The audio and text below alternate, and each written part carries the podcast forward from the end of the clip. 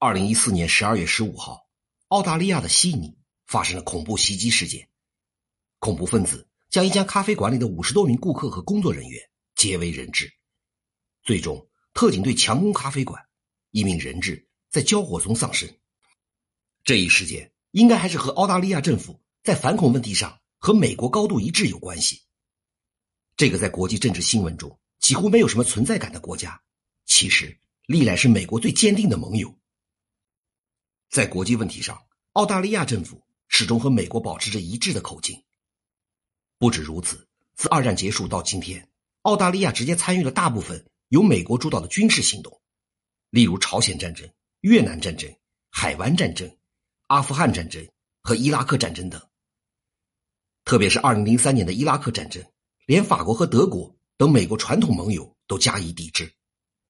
除了美英之外，剩下的参战国。只有波兰和澳大利亚。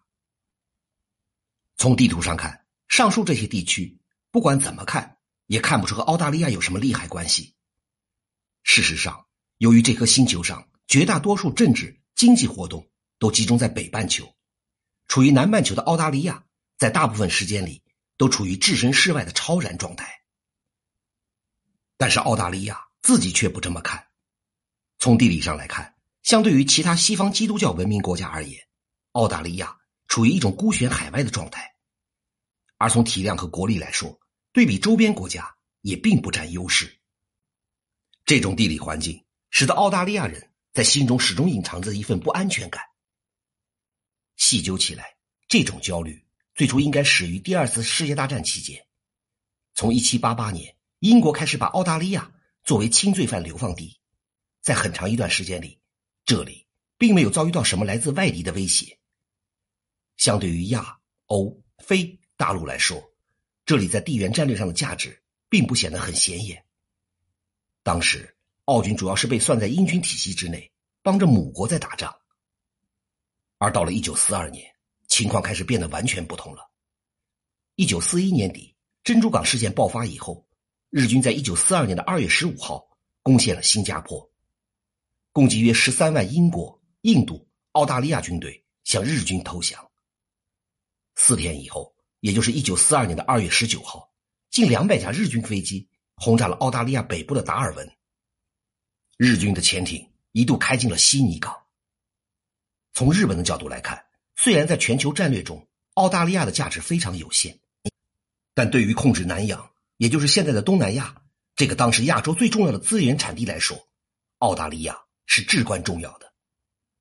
一旦攻陷了澳大利亚，美英等国在南太平洋地区就不再有可靠的立足点，日本对马来群岛以及菲律宾的控制便可以得到巩固。这个时候的澳大利亚第一次意识到自己处于一种孤立无援的状态，因为英国远在万里之外，不但帮不上自己的忙，反倒一直扣着澳军最精锐的三个陆军师不让回来。而就澳大利亚本身来看，虽然看着地方不小，但人口并不多，主要就集中在那么几个城市。一旦日军攻上岸来，澳大利亚人还真没有什么办法。在这种危局之下，澳大利亚政府最终选择向美国求助。大批的美军在不久之后开始进驻澳大利亚。珊瑚海海战结束以后，日军就再也无力威胁澳大利亚了。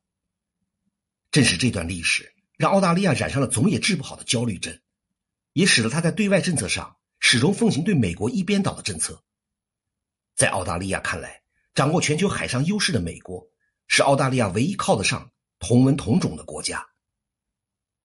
从地图上来看，大洋洲虽然被称为是一个洲，但看上去更像是一个大岛。在地理上，它离亚洲更近；从经济上，它更应该融入亚洲。如今，中国是澳大利亚铁矿石等资源类产品最大的进口国，但从心理上看，澳大利亚始终是一个与欧美国家站在一起的西方国家。对于亚洲大陆，总是抱着一种不安和怀疑的心态。尴尬的位置加上二战时差点被侵略的历史，造就了如今澳大利亚对亚洲若即若离、紧跟美国的态度。我们同情恐怖事件中的受害者，但同时也要看到。澳大利亚的这种对外政策，对中国来说，并不是一件好事。从二零一二年开始，美军开始分批进驻澳大利亚的达尔文，由此拉开了美国重返亚洲的序幕。加上此前美国在新加坡樟宜港的驻军，以及后来在菲律宾的驻军，这样一来，美军在南海地区就形成了一个呈犄角之势的布局。澳大利亚的这一举动，对中国的国家安全来说，必然是一个不小的威胁。无论是对邻居，还是对澳大利亚自己，这显然都不是一件好事。